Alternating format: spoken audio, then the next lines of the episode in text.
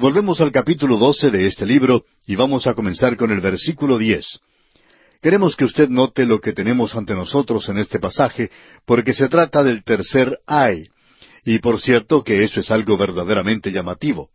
Leamos entonces los versículos diez al doce de este capítulo doce de Apocalipsis. Entonces oí una gran voz en el cielo que decía, Ahora ha venido la salvación, el poder y el reino de nuestro Dios y la autoridad de su Cristo, porque ha sido lanzado fuera el acusador de nuestros hermanos, el que los acusaba delante de nuestro Dios día y noche. Y ellos le han vencido por medio de la sangre del Cordero y de la palabra del testimonio de ellos, y menospreciaron sus vidas hasta la muerte. Por lo cual alegraos cielos y los que moráis en ellos. Ay de los moradores de la tierra y del mar, porque el diablo ha descendido a vosotros con gran ira, sabiendo que tiene poco tiempo. Notemos que Juan está diciendo aquí, entonces oí una gran voz. Esto nos recuerda que Juan es aún el espectador y oidor de estos hechos. Él no quiere que nos olvidemos de eso porque es muy importante. En nuestro programa anterior vimos que Satanás había sido arrojado del cielo. Esto causó gran regocijo entre los redimidos que están en el cielo. Aquí podemos ver un gran grupo de santos del Antiguo Testamento o santos de la tribulación, quienes han sido martirizados hasta este momento. Y ellos mencionan a sus hermanos en la tierra. El acusador de nuestros hermanos ha sido lanzado fuera. Creemos que la primera gran demostración de poder ejecutada contra el mal, después de la muerte y la resurrección de Cristo, es la expulsión de Satanás del cielo. Este es el comienzo del movimiento que llevará a que el Señor Jesucristo tome el control del gobierno aquí en la tierra. Cuando Cristo murió en la tierra, Él preparó el camino para que Satanás fuera arrojado del cielo. Escuchemos lo que nos dice el apóstol Pablo en su epístola a los Colosenses, capítulo dos, versículo catorce. Anulando el acta de los decretos que había contra nosotros, que nos era contraria, quitándola de en medio y clavándola en la cruz. Eso es lo que Él hizo. Él hizo posible que el hombre pudiera ser salvo ahora por su muerte. Ese hombre ya no podría tratar de lograr su propia salvación en su propio poder, en su propia fuerza. Él ya no podría hacerlo de ninguna manera. Y no solo eso, sino que en el versículo quince se nos dice, y despojando a los principados y a las potestades, los exhibió públicamente, triunfando sobre ellos en la cruz. Opinamos que eso comenzó cuando Él ascendió al cielo y se llevó una gran multitud con Él. Él llevó cautiva la cautividad y los llevó a la presencia de Dios. Aquellos eran santos del Antiguo Testamento y creemos que se encuentran en este grupo que está diciendo que la salvación ha llegado. ¿Y qué es eso? Abre el camino para la venida de cuatro libertades celestiales que han sido compradas por sangre.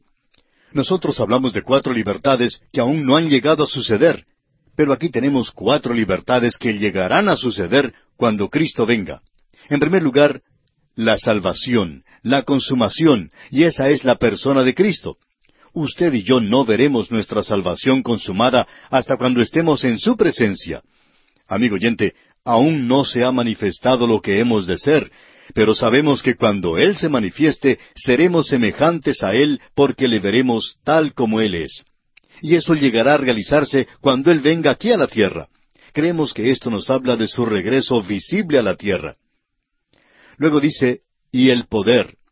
Amigo oyente, hasta ahora las naciones han controlado el poder y ha sido algo trágico. Y esto ha sido una realidad de toda nación. Algunas grandes naciones han sido capaces de hacer guerras, y como un gran incendio en una pradera, se desparrama a otras naciones y destruyen ciudades y dan muerte a la gente. Las naciones han abusado del poder aquí en la tierra, y será algo maravilloso cuando Él tome el poder y controle esta tierra. Luego, la tercera libertad que tenemos es el reino de nuestro Dios que será establecido aquí en la tierra. Y no será hasta entonces que habrá paz. Y entonces también habrá justicia y libertad sobre la tierra. Nosotros en realidad no sabemos lo que es la verdadera libertad. Se nos dice que somos libres. Sin embargo, vemos que tenemos que hacer fila para conseguir casi todas las cosas en el presente. No hay libertad en eso. No nos podemos imaginar a los primeros colonizadores haciendo fila para lograr algo o para hacer algo. Pero amigo oyente, hoy hay que hacerlo. Y será maravilloso cuando este reino llegue a la tierra. Esta declaración misma revela que su reino no ha sido establecido en la primera venida de Cristo. Y luego hay algo más aquí, y nos referimos a la cuarta libertad. Es la autoridad de Jesucristo. Esto demuestra que Cristo aún no ha tomado el control de la autoridad para regir este mundo. Él no está edificando su reino en el presente. Él no está estableciendo su reino. Él esperará hasta que comiencen a moverse las estrellas y cuando Él haga eso, todos sus juicios son una preparación de su regreso a esta tierra. Y Él le está dando al hombre, siempre hay una nota de gracia y misericordia en el juicio de Dios. Él le está dando al hombre aquí una advertencia y una oportunidad para volverse a Él, y multitudes lo harán como ya hemos visto. Ahora se nos dice que ha sido lanzado fuera el acusador de nuestros hermanos. Satanás ha sido lanzado fuera del cielo. Eso revela que esta es una parte de la estrategia presente de Satanás que trata de frustrar, de desbaratar los propósitos de Cristo con su iglesia hoy y con los santos de la tribulación en el día de mañana. Eso hace necesario el presente ministerio de Cristo como abogado por nosotros. Ahora aquí tenemos la victoria de los santos que han sido acusados. Llega a realizarse por medio de tres avenidas que son mencionadas para nosotros en esta sección que ya hemos leído. En primer lugar, tenemos que ha sido por medio de la sangre del Cordero. Hay un poder maravilloso en la sangre del Cordero. No se olvide de eso. No tratemos de reducirlo o hacerlo más pequeño. Las muchas referencias a la sangre del Cordero hacen necesario que esté allí en exhibición. Esta no es una concepción cruda. Más bien la crudeza se encuentra en nuestros pecados que hicieron necesario que Él tuviera que derramar su sangre. Y si usted y yo obtenemos alguna victoria, será porque Él derramó su sangre por usted y por mí, amigo oyente. Usted y yo nunca, nunca seremos capaces de vivir una vida victoriosa.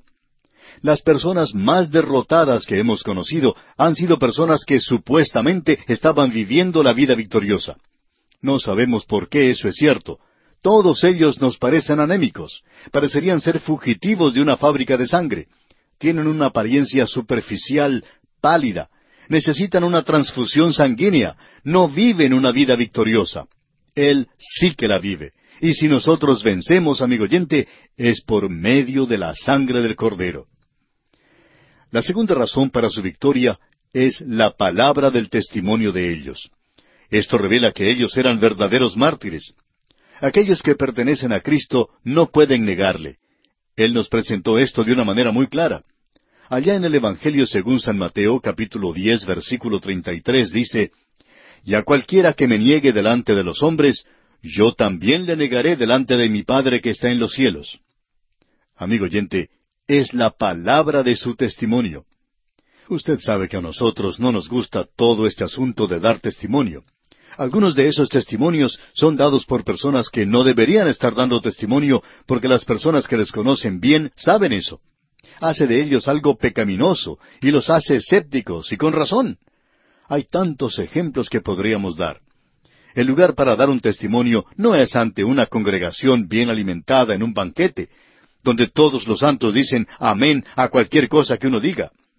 El lugar para dar un testimonio es en el mundo, donde uno se debe presentar a los impíos, a una multitud blasfema, para hacerles saber a ellos que usted pertenece a Cristo y que usted está en Cristo. De eso es que se está hablando aquí. Y eso da cierta fortaleza. Esto es algo que hace que un hombre se ponga de pie bien recto cuando puede dar un testimonio así. Cierto hombre de negocios que podríamos decir que es muy corpulento y de mano bastante pesada, es un ejecutivo de un establecimiento muy agresivo, y hay muchas personas blasfemas que le rodean. Y cuando este hombre escucha a alguien que está blasfemando, se le acerca y hablando de una manera amable y calmada le dice, ¿sabe una cosa? Quisiera decirle lo que Jesucristo es para mí. Amigo oyente, el Señor Jesucristo dice que si nosotros le negamos a Él delante de los hombres, Él nos negará ante el Padre en el cielo. Y estos son verdaderos mártires, y la palabra mártires significa testigos. Esos son aquellos que testifican por Él. Lo siguiente que se menciona es que ellos menospreciaron sus vidas hasta la muerte. Ese es un lugar muy elevado al que llegaron. Cuando usted y yo hacemos del Señor Jesucristo nuestro primer amor en nuestra vida, el amor a sí mismo puede ser colocado en segundo, tercero, cuarto o quinto lugar, ya que por cierto debemos tener respeto por nosotros mismos. Tiene que haber dignidad en cuanto a nosotros. Pero debemos colocarle a Él primero, y cuando le ponemos a Él primero, entonces no tendremos ningún problema en vivir por Él aquí en la tierra. El problema de hoy no es ciertas reglas que están siendo establecidas o dadas aquí. Estas reglas no tienen nada de bueno que les apoye, pero esto es lo que necesitamos detrás de todas estas reglas, la sangre del Cordero, la palabra de su testimonio, y luego amarle a Él sobre todas las cosas. Esa es la base misma del servicio. El Señor Jesucristo le preguntó al apóstol Pedro si le amaba, y cuando Simón Pedro por fin pudo expresar eso de una manera bastante débil, por cierto, el Señor Jesucristo le dijo que Él le iba a utilizar. Le dijo que iba a alimentar sus ovejas, que Él iba a predicar el primer mensaje o sermón de la iglesia, que Él iba a hacer a más gente salva per cápita de quienes estaban allí que probablemente cualquier otro momento de la historia del mundo. Notemos ahora, amigo oyente, que hay dos puntos de vista radicales de la expulsión de Satanás del cielo que tenemos aquí. Hay regocijo en el cielo porque esta serpiente terrible, traicionera, peligrosa y mortífera ha salido de allí para siempre. Pero hay un ay en la tierra. Este es el tercer ay. Sigue hasta el derramamiento de las siete copas de la ira. Y el único consuelo para la tierra es que la permanencia de Satanás en la tierra es breve. Solo cuarenta y dos meses, y es una intensificación de la tribulación durante ese período. Ahora vemos que cuando Satanás es arrojado a la tierra, que éste persigue a la mujer. Eso lo vemos en los versículos trece y catorce, y sigue hasta el versículo dieciséis. Veamos estos dos primeros versículos mencionados, los versículos trece y catorce del capítulo doce de Apocalipsis. Y cuando vio el dragón que había sido arrojado a la tierra, persiguió a la mujer que había dado a luz al hijo varón, y se le dieron a la mujer las dos alas de la gran águila, para que volase de delante de la serpiente al desierto, a su lugar, donde es sustentada por un tiempo, y tiempos, y la mitad de un tiempo. Esta es la última ola de antisemitismo que rodará sobre el mundo, y es la peor. Porque Satanás ha sido arrojado a la tierra, y sabe que tiene poco tiempo. Él aborrece a esta nación porque Cristo vino de esa nación según la carne. Este es el tiempo de angustia para Jacob, y esa es la razón por la cual no podemos regocijarnos y nunca lo hemos podido hacer en el regreso presente de Israel a su tierra. Hay personas que opinan que ellos han regresado allí para el milenio, pero no es así. Ellos han regresado para el período de la gran tribulación, si es que han regresado allí por algún propósito, según la palabra de Dios. Aquí se nos dice en el versículo catorce, se le dieron a la mujer las dos alas de la gran águila, para que volase de delante de la serpiente al desierto. Hay quienes ven en esto un aeroplano o un avión que los llevará a ellos a un lugar donde ocultarse, y siempre eligen a Petra, ciudad enclavada en la roca, como un lugar de refugio. No sabemos cómo aterrizarán en un lugar como ese, pero ese es el problema de aquellos que dan esa explicación. Ahora debemos notar aquí que estas dos alas de una gran águila no es algo que es raro o extraño para esta gente.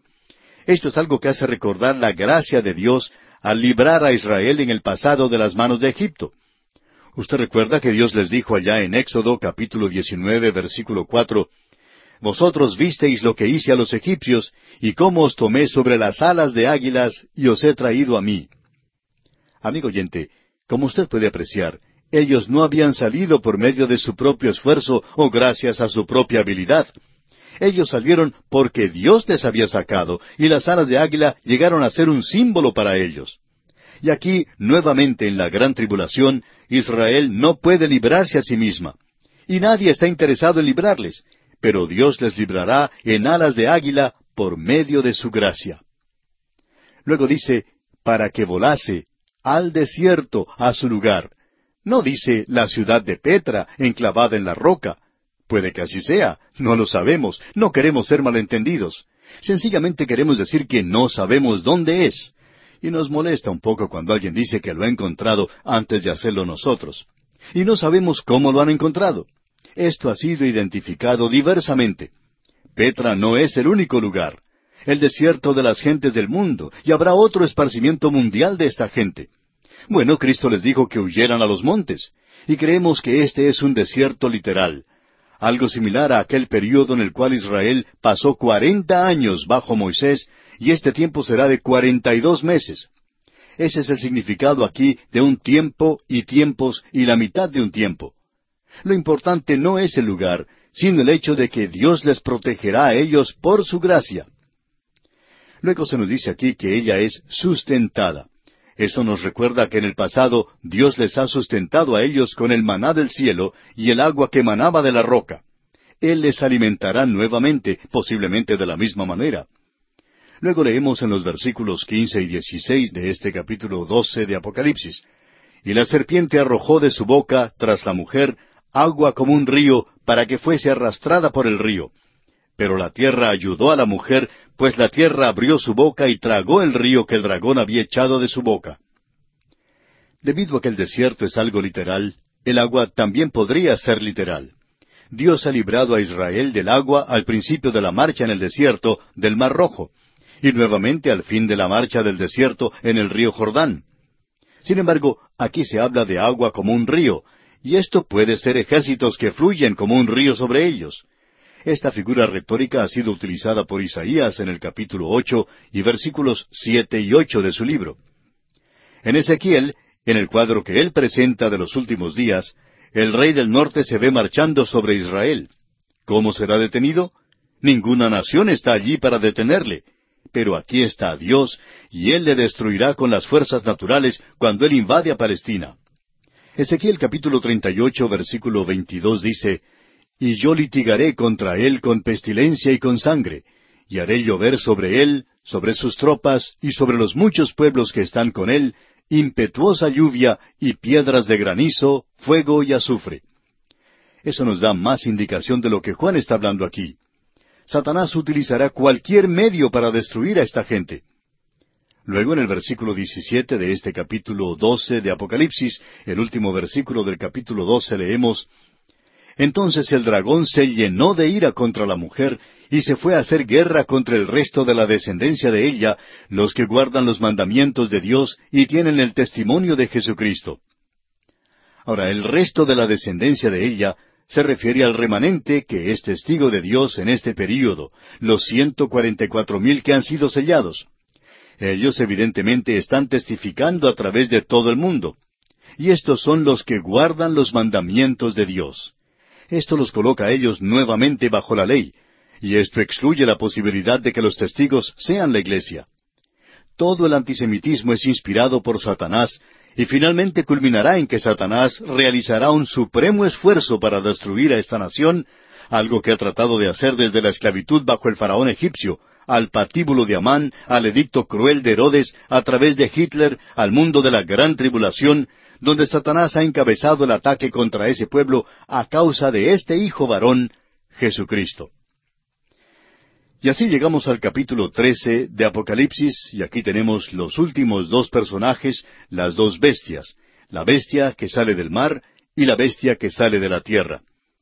En el capítulo doce se nos presentó a la mujer, Israel, al dragón escarlata, Satanás, al hijo o niño de la mujer, Cristo, a Miguel, el arcángel, y al remanente, los ciento cuarenta y cuatro mil sellados de Israel. Y ahora tenemos los dos últimos, y amigo oyente, esto puede ser algo demasiado para que capte su mente. Si los últimos capítulos no lo han hecho, por cierto que éste lo hará.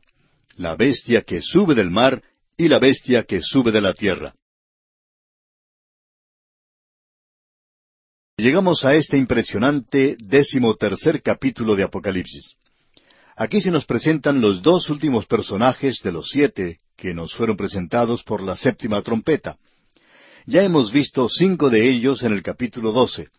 La mujer, que es Israel, el dragón escarlata, Satanás, el hijo de esta mujer, que es Cristo, Miguel, el arcángel, y luego el remanente, es decir, los ciento cuarenta y cuatro mil que fueron sellados por Dios y que van a pasar a través del período de la gran tribulación.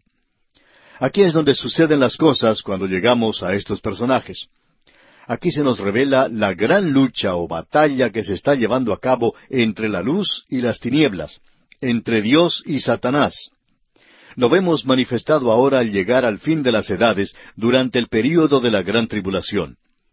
Se nos presentan ahora estos dos últimos personajes, y uno de ellos es la bestia que sube del mar. Él es dos cosas, un poder político y una persona. Eso lo vemos en los primeros diez versículos. Luego, en los versículos once al dieciocho, tenemos la bestia que sube de la tierra. Y este es un líder religioso.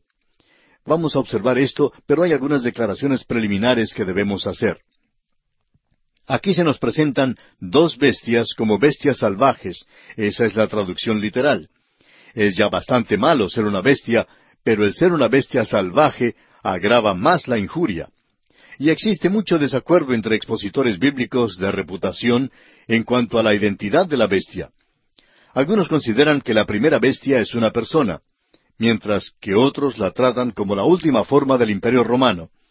Algunos tratan a la segunda bestia como el hombre de pecado, mientras que otros la tratan meramente como a un profeta, como a, un tipo de Juan el Bautista para la primera bestia.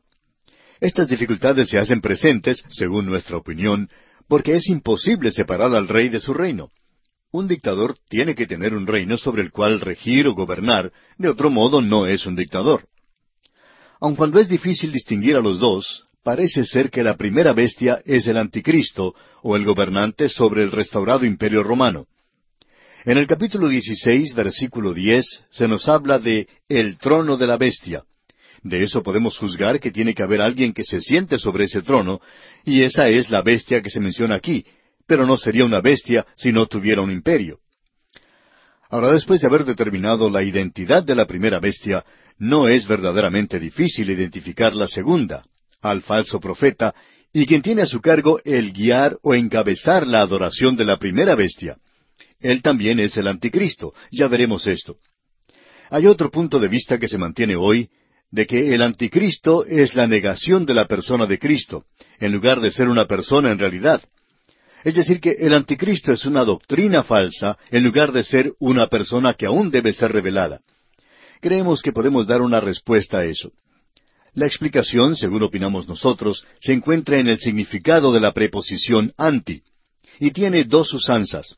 Anticristo, bueno, anti tiene el significado de ser contra, y el segundo significado es en lugar de. Y tiene estos dos significados aquí en las Escrituras. Juan, no en Apocalipsis, sino en su primera epístola y también en la segunda epístola, menciona al anticristo. Y él es el único que utiliza esa expresión. Creemos que podemos ver estas dos características.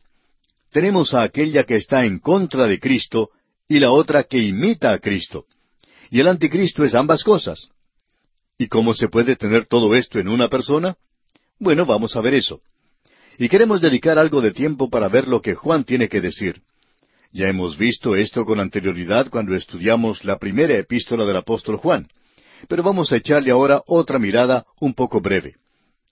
En el capítulo dos, versículo dieciocho de esa primera epístola del apóstol Juan, leemos Hijitos, ya es el último tiempo, y según vosotros oísteis que el anticristo viene, así ahora han surgido muchos anticristos, por esto conocemos que es el último tiempo. Note usted, hijitos, ya es el último tiempo. Eso lo dijo hace dos mil años. Hemos estado en esta última etapa por mucho tiempo, y eso es cierto. En este versículo, Juan no solo dice que vendrá o habrá un anticristo, sino que en sus días ya había muchos anticristos.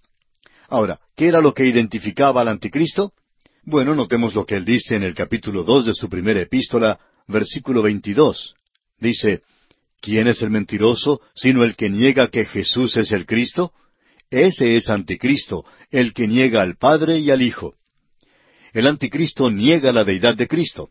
Él la niega, él está en contra de Cristo y vemos que él es el enemigo de Cristo sobre la tierra. Juan nos va a decir algo más en cuanto al anticristo en el capítulo cuatro. En los versículos uno al tres de este capítulo cuatro de su primera epístola, él dice, Amados, no creáis a todo espíritu, sino probad los espíritus si son de Dios, porque muchos falsos profetas han salido por el mundo. En esto conoced el Espíritu de Dios. todo espíritu que confiesa que Jesucristo ha venido en carne es de Dios. Y todo espíritu que no confiesa que Jesucristo ha venido en carne no es de Dios. Y este es el espíritu del anticristo, el cual vosotros habéis oído que viene y que ahora ya está en el mundo. Es decir, cualquier persona o cualquier grupo o cualquier libro que niega la deidad de Cristo, eso es anticristo. Debemos decir honradamente, amigo oyente, que consideramos esa representación teatral y esa película que Hollywood produjo hace ya muchos años titulada Jesucristo Superestrella como el anticristo. Es contra el Cristo Jesús de la Biblia. Y creemos que cualquier ministro que niega la deidad de Cristo es anticristo. Él es contra Cristo. En la segunda epístola del apóstol Juan, versículo siete, él dice, Porque muchos engañadores han salido por el mundo que no confiesan que Jesucristo ha venido en carne. Quien esto hace es el engañador y el anticristo. El anticristo es un engañador. Él pretende ser Cristo, aparenta ser Cristo y no lo es. Y eso es exactamente lo que el Señor Jesucristo dijo. Él dijo que vendrían muchos en su nombre diciendo que eran Cristos y que nosotros deberíamos probarlos, porque todo espíritu no es de Dios. Es necesario probar los espíritus en el presente. Hay muchas personas que se excitan demasiado y se ponen muy nerviosos en el pequeño grupo al que pertenecen.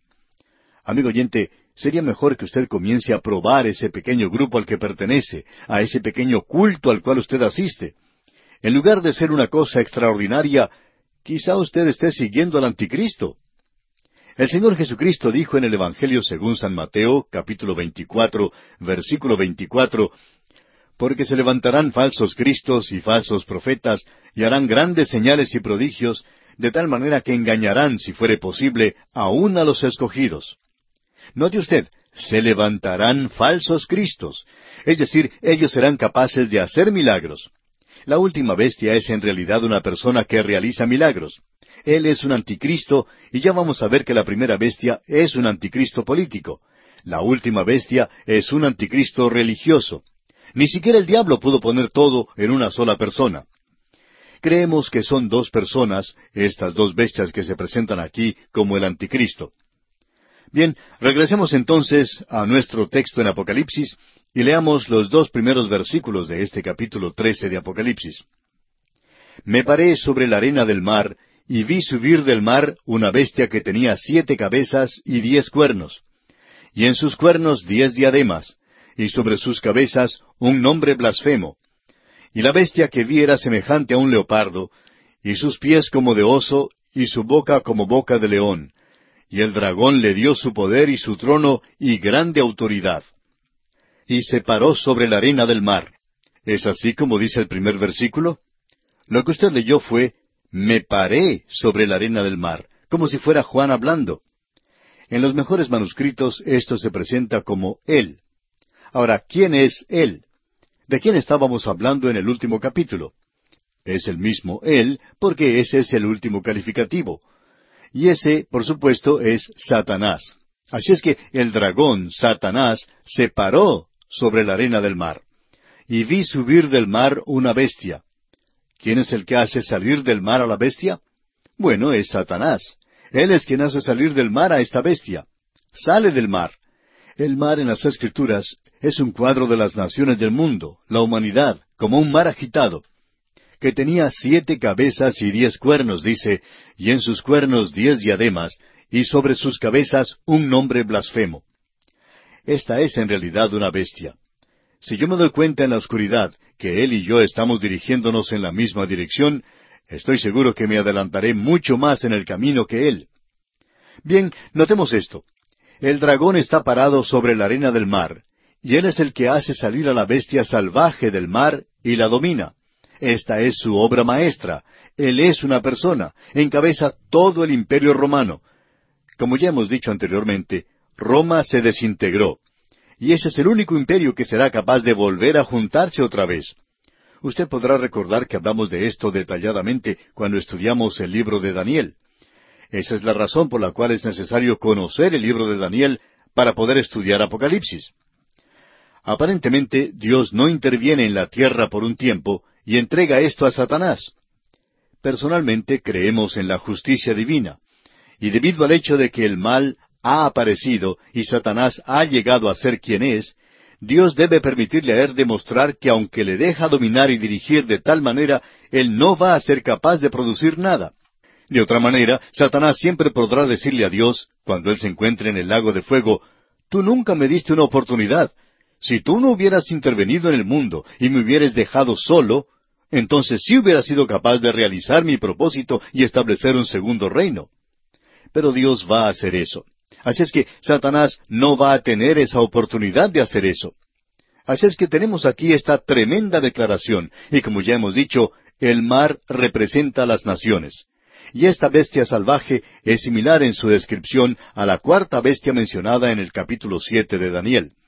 Allí representa la historia profética del Imperio romano hasta el pequeño cuerno en su destrucción. Esa pequeña bestia allí parecía como que estuviera dormida por un corto tiempo. Y luego tuvo esas siete cabezas, y de una de las cabezas salió ese pequeño cuerno. Usted recuerda que en Daniel capítulo siete versículo ocho leemos Mientras yo contemplaba los cuernos, he aquí que otro cuerno pequeño salía entre ellos. Este pequeño cuerno estableció a tres y era capaz de dominar a los otros siete. Como ya hemos dicho, eso se encuentra en el libro de Daniel y lo estamos diciendo rápidamente, por cierto. Pero amigo oyente, en el momento del escrito de Juan, la mayor parte de la profecía de Daniel ya se había cumplido.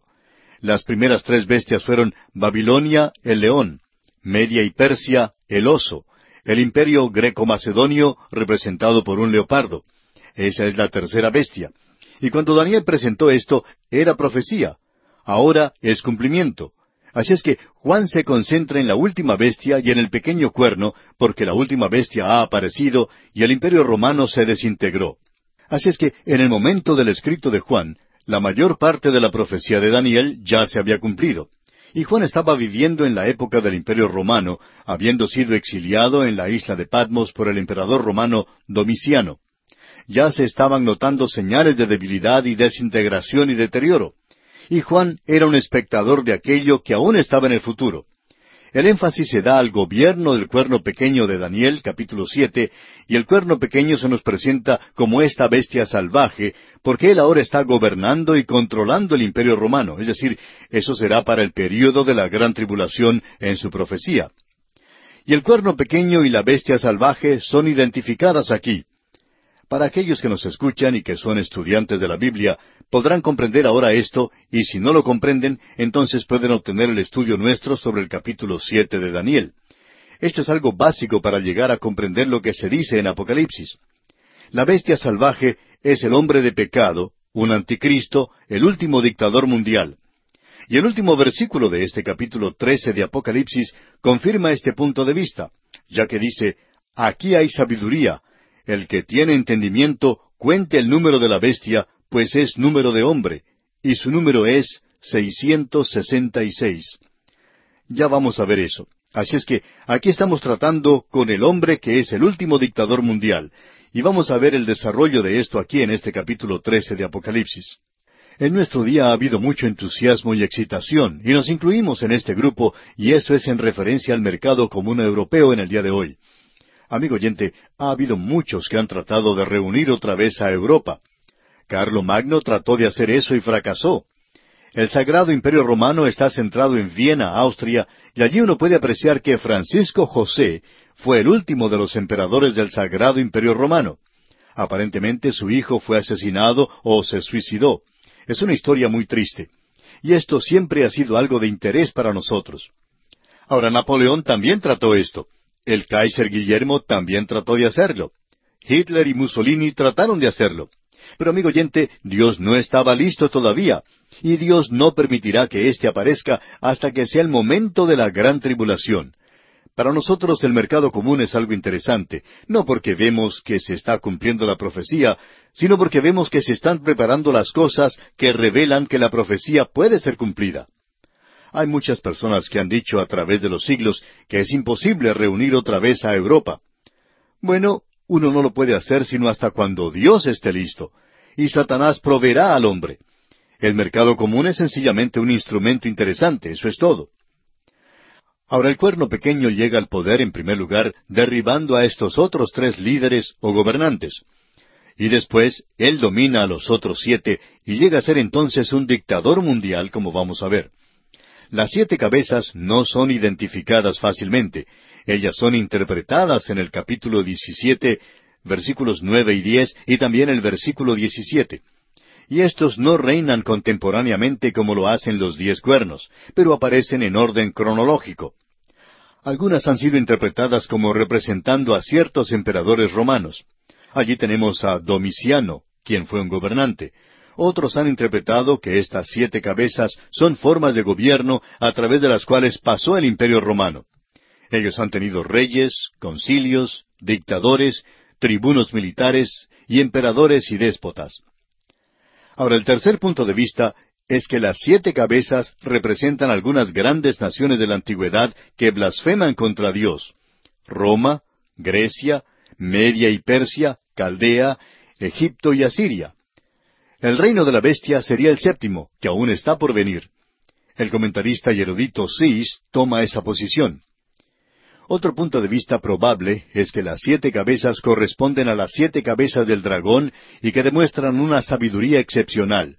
Satanás le da energía al hombre de pecado, al último dictador. Ya vamos a ver eso.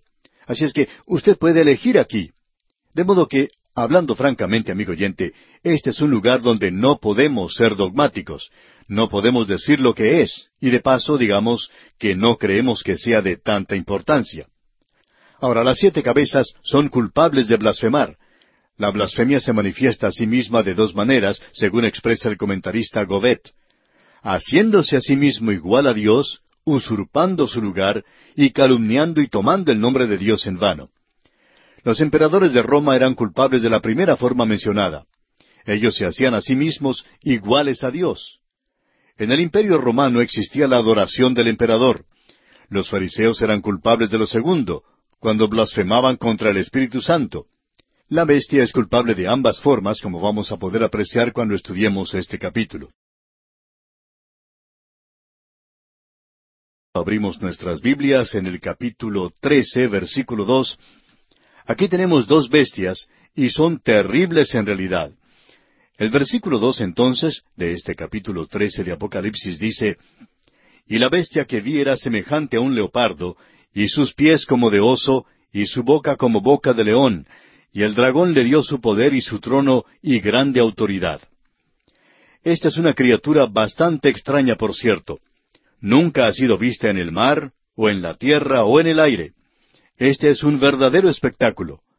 Juan escribió de él que era una bestia compuesta, y ahora nosotros podemos comenzar a formular realidades muy definidas en cuanto al anticristo. Vamos a notar estas cosas al avanzar en nuestro estudio. Él combina las características de la otra bestia que observó Daniel. Esa es mencionada en la visión de Daniel, usted recordará, allá en el capítulo siete de su libro.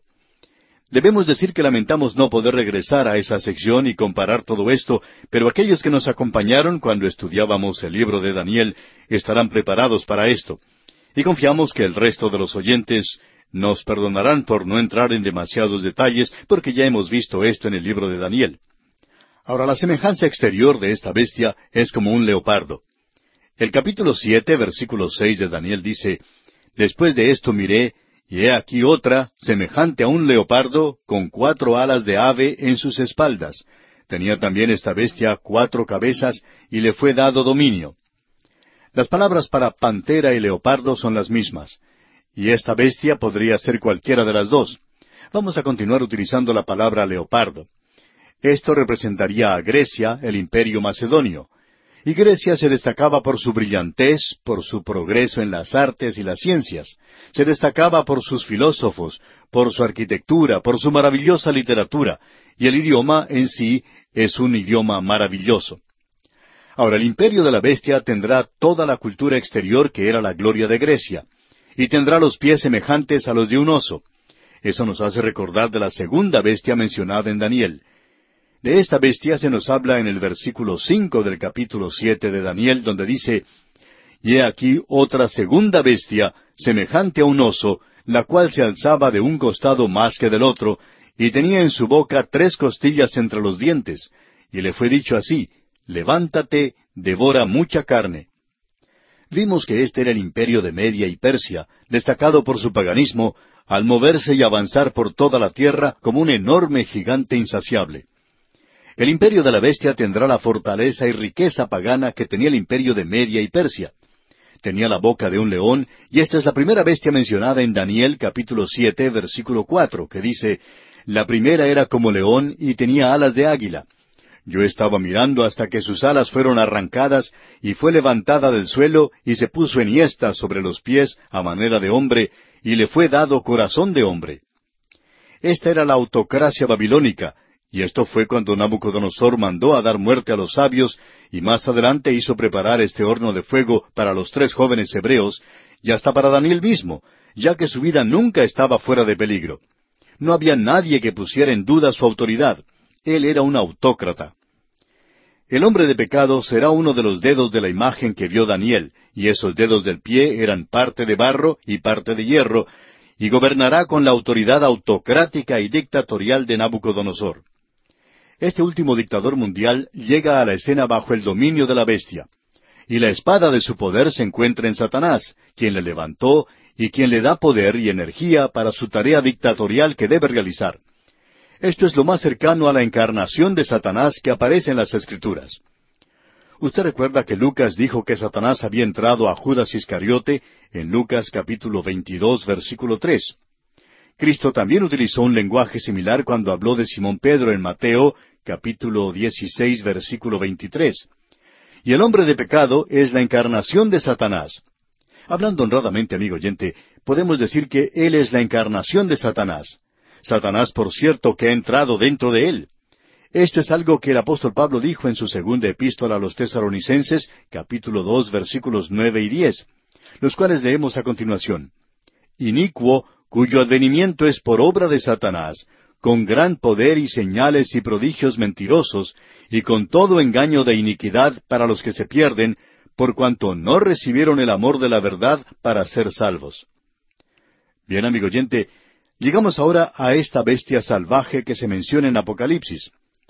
Vemos que sufre una herida mortal, pero el versículo tres de este capítulo trece de Apocalipsis nos dice Vi una de sus cabezas como herida de muerte, pero su herida mortal fue sanada, y se maravilló toda la tierra en pos de la bestia.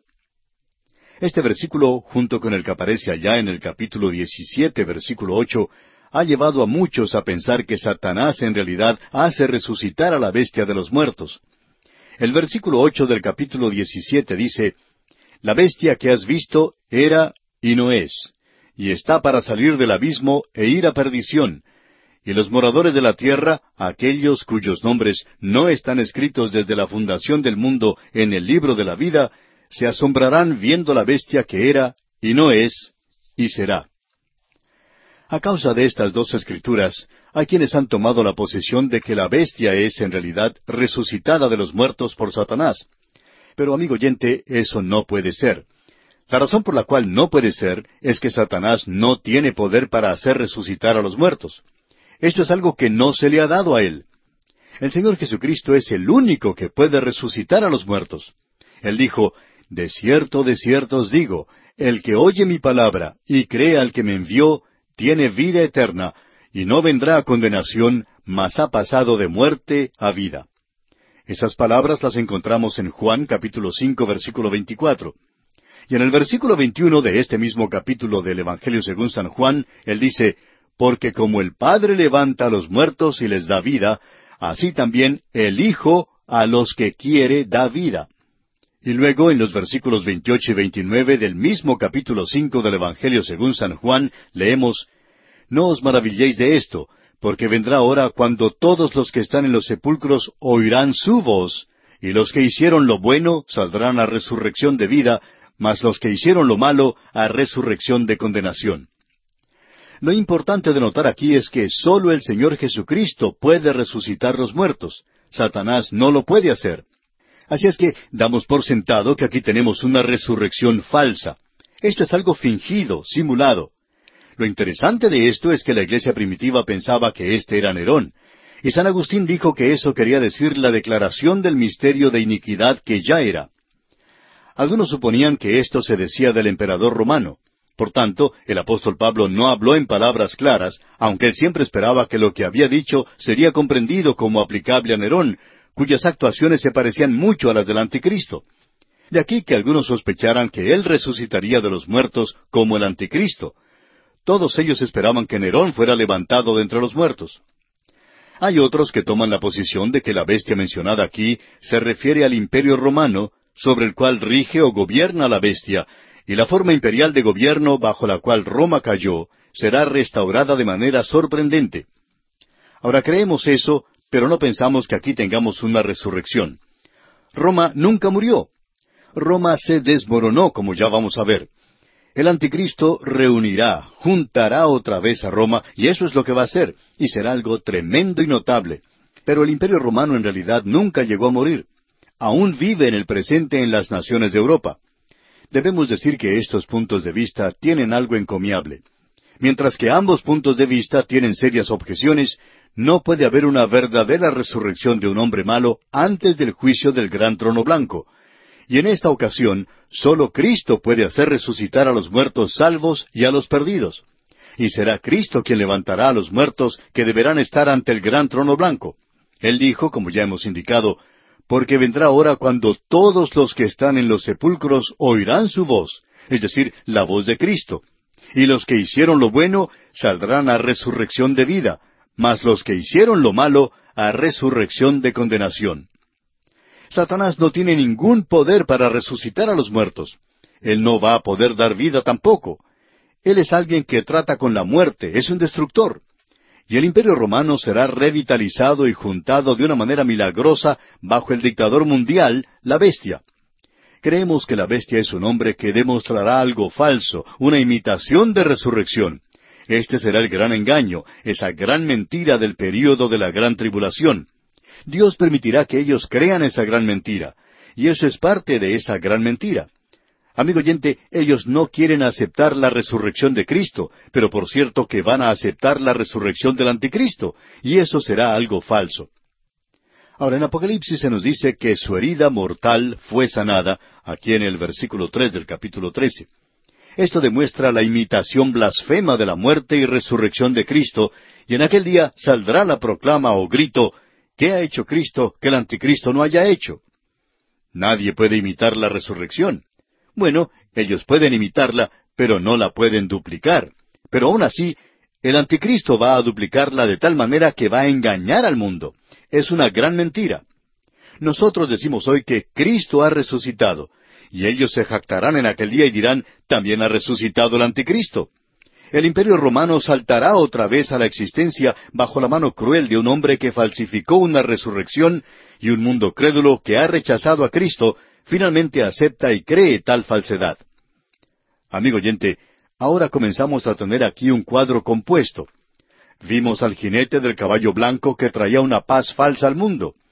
En la historia registrada hasta hoy del hombre, éste ha tenido ya quince mil guerras, ha firmado unos ocho mil tratados de paz y sin embargo, en el pasado solo unos doscientos o trescientos años ha tenido paz. Lo podríamos expresar de esta manera. En toda la historia de la humanidad, el hombre solo ha disfrutado de doscientos o trescientos años de verdadera paz.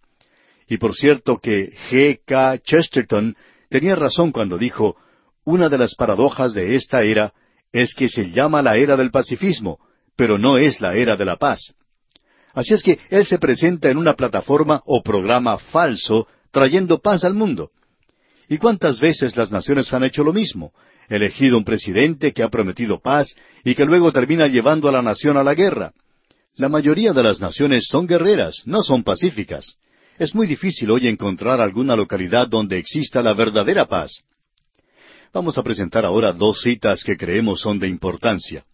Una proviene del que era director de estudios en el Instituto Real de Asuntos Internacionales, Arnold Toynbee, quien presentó esto en el año 1953.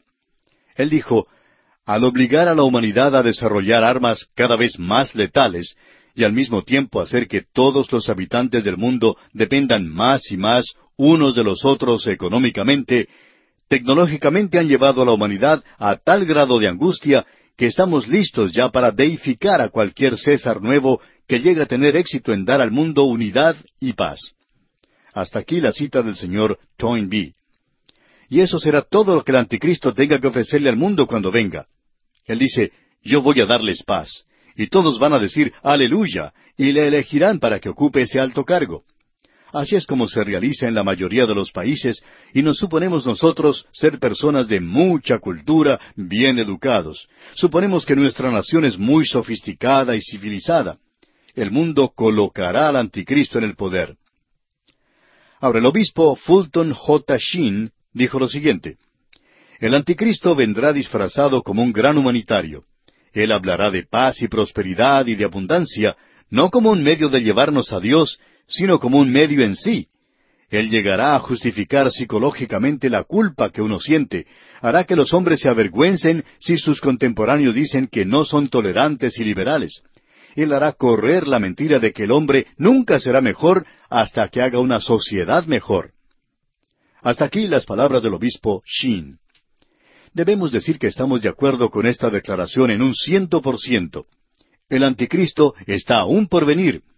¿Y qué es lo que sucede? Bueno, se hace a sí mismo un Dios. El versículo cuatro de este capítulo trece de Apocalipsis nos dice, Y adoraron al dragón que había dado autoridad a la bestia, y adoraron a la bestia, diciendo, ¿quién como la bestia y quién podrá luchar contra ella? Este, según creemos nosotros, es el momento supremo para Satanás. Él quiere ser adorado y todo el mundo le adorará durante este período. Amigo oyente, si el Espíritu de Dios quitara sus manos del mundo en el presente, si las quitara de usted y de mí, tememos que muchos de nosotros nos encontraríamos en una posición de apartarnos de Dios y si se apareciera el anticristo, le seguiríamos a él como sigue un perro bien amaestrado a su amo.